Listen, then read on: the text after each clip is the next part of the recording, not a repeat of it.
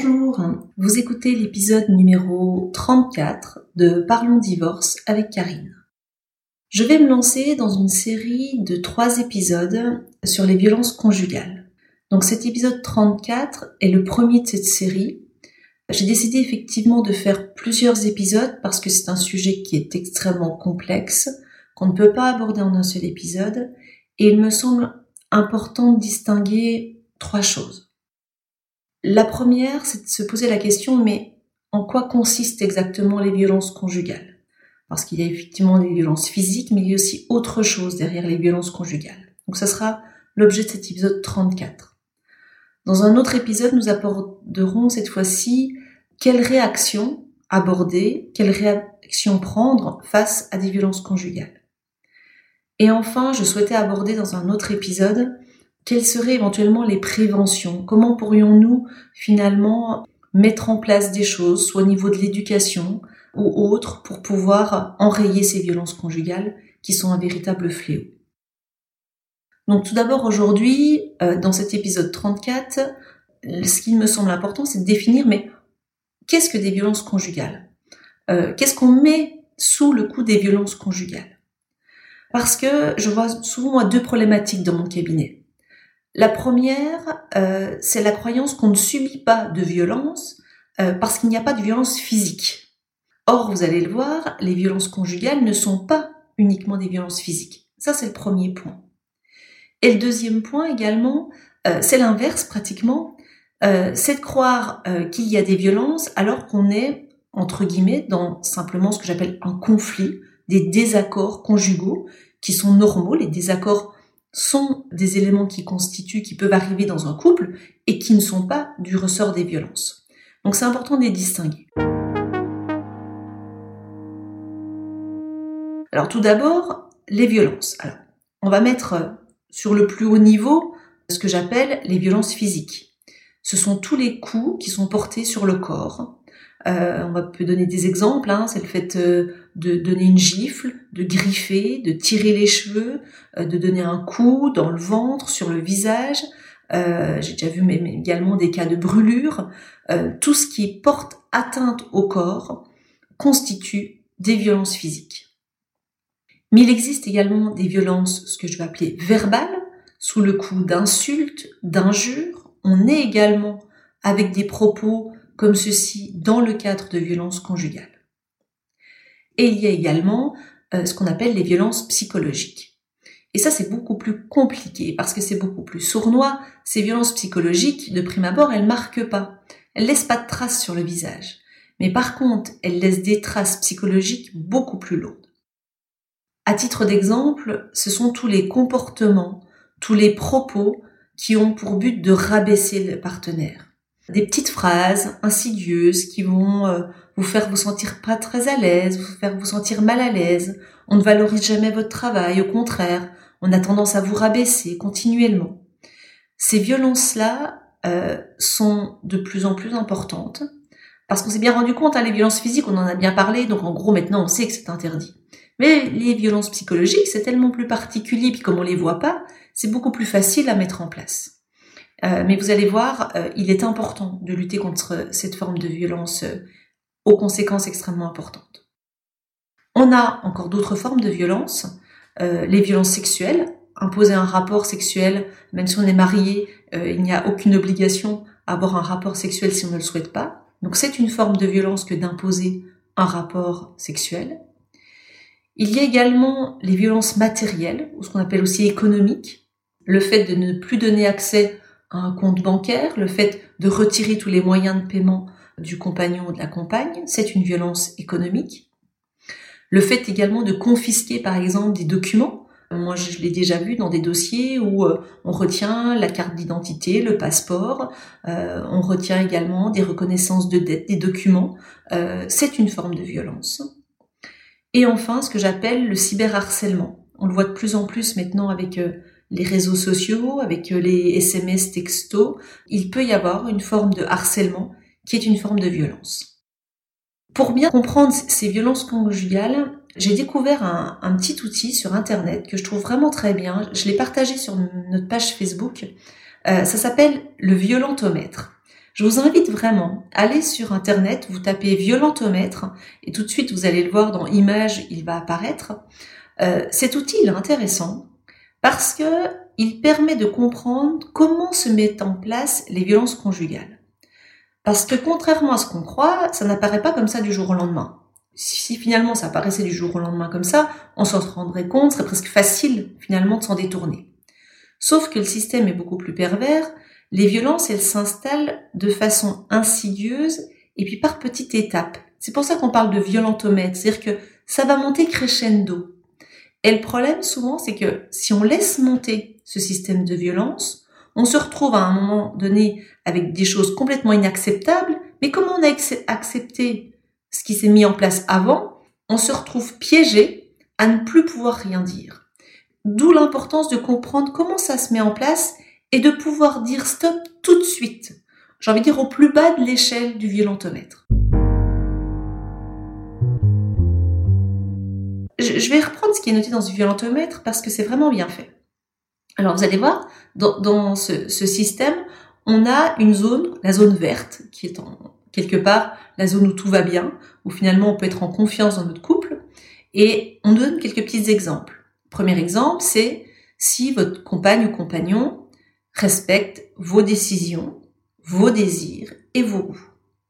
Également, lorsque votre conjoint accepte vos amis, votre famille. Lorsqu'ensuite il a confiance en vous. Également un point important, lorsque votre compagnon est content, quand vous êtes épanoui, il est content de vos réussites. Également, on est dans une situation où tout se passe pour le mieux.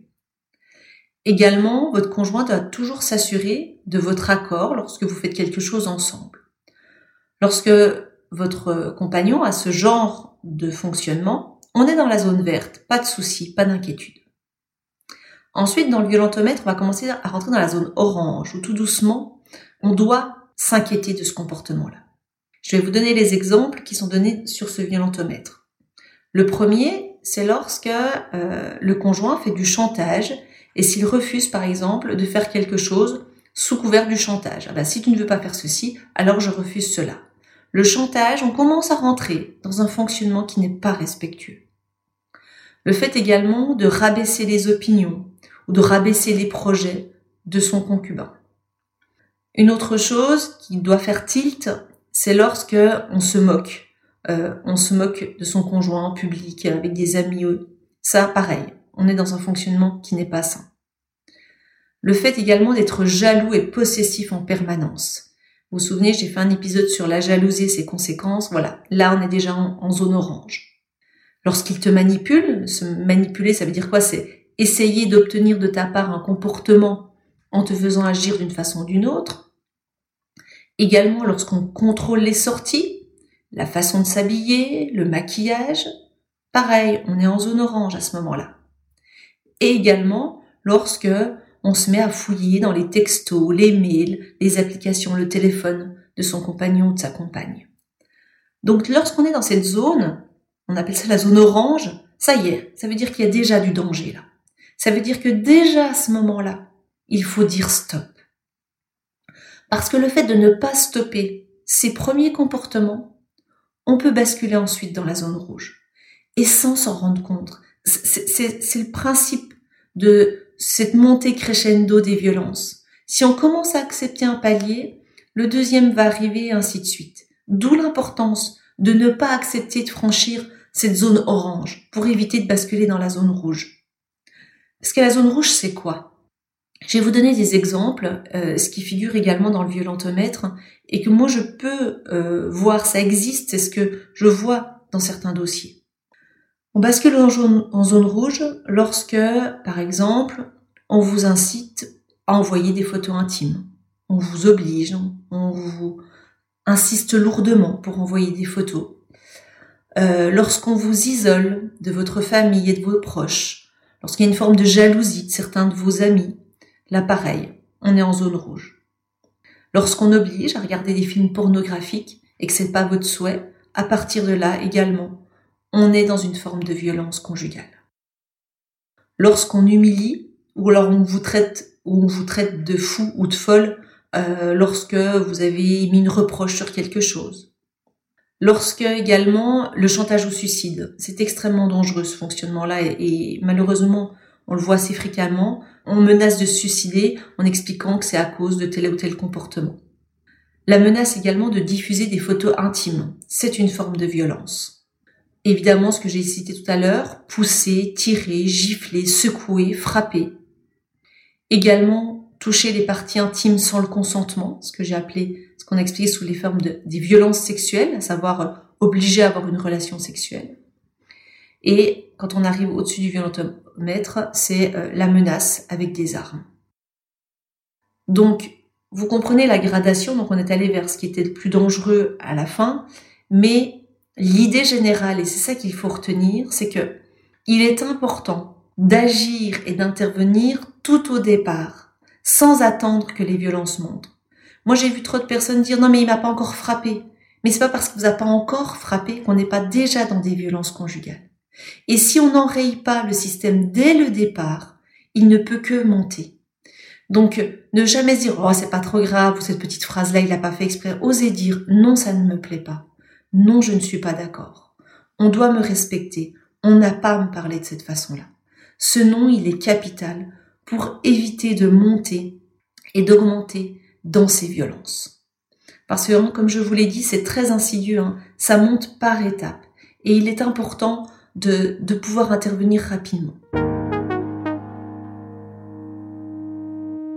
Donc, tout ceci, c'était pour vous expliquer ce que recouvraient les violences conjugales. Et donc, j'espère que ça a été bien entendu. Ce n'est pas uniquement les violences, les coups portés au visage.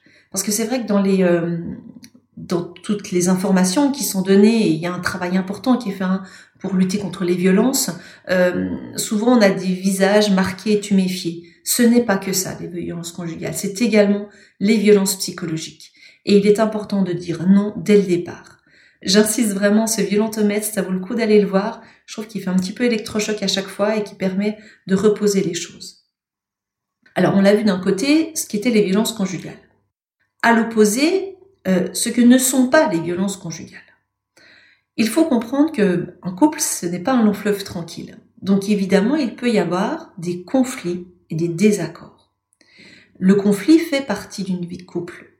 La problématique, c'est comment est-ce qu'on le gère, ce conflit? Comment est-ce qu'on le gère pour justement ne pas tomber dans les violences conjugales? On peut être en désaccord. Notre conjoint peut avoir un avis différent. Et ce conflit-là, il est normal. Mais l'important, c'est de savoir, comme je vous disais, comment est-ce qu'on le règle, ce conflit-là. Je, vous invite à retourner écouter l'épisode 27 j'ai fait sur ce sujet-là, qui s'appelait Comment gérer les conflits lors des, séparations, euh, et peut-être également celui euh, où c'était aider ses enfants à gérer le conflit, pour comprendre que on a eu une mauvaise image du conflit, et je crois que depuis tout petit, on ne sait pas le gérer. Être en conflit, c'est être capable d'affirmer ce qu'on pense, d'être capable d'affirmer ce dont on a besoin, tout en écoutant la position de l'autre, tout en respectant la position de l'autre. Donc lorsque vous êtes dans un conflit avec euh, votre euh, conjoint, votre conjointe, il faut que chacun puisse exprimer sa position dans le respect de l'autre. Et ça ne veut pas dire qu'on est obligé d'être d'accord avec l'autre, simplement c'est de respecter la position. Et finalement, on dégénère vers les violences conjugales quand justement on ne sait pas gérer le conflit. Lorsqu'on a comme seule arme le chantage, la peur, la menace. Et là, évidemment, on tombe dans le conflit. Donc si nous savions gérer les conflits, si nous n'avions pas peur de pouvoir donner notre avis, écouter celui de l'autre, on évite également ces violences conjugales. Donc euh, apprenons à gérer nos conflits sans en avoir peur et sans que ça remette tout en question. Donc vous l'avez compris, hein, ce premier épisode avait surtout pour but de poser quelles étaient euh, les situations de violence conjugale, c'est aussi un cri d'alerte de dire attention, on ne laisse pas passer. Et attention, pareil, on n'excuse pas. C'est pas parce que l'autre est fatigué ou autre qu'il a le droit de rentrer dans un système de violence conjugale. Et l'importance de dire non dès le départ.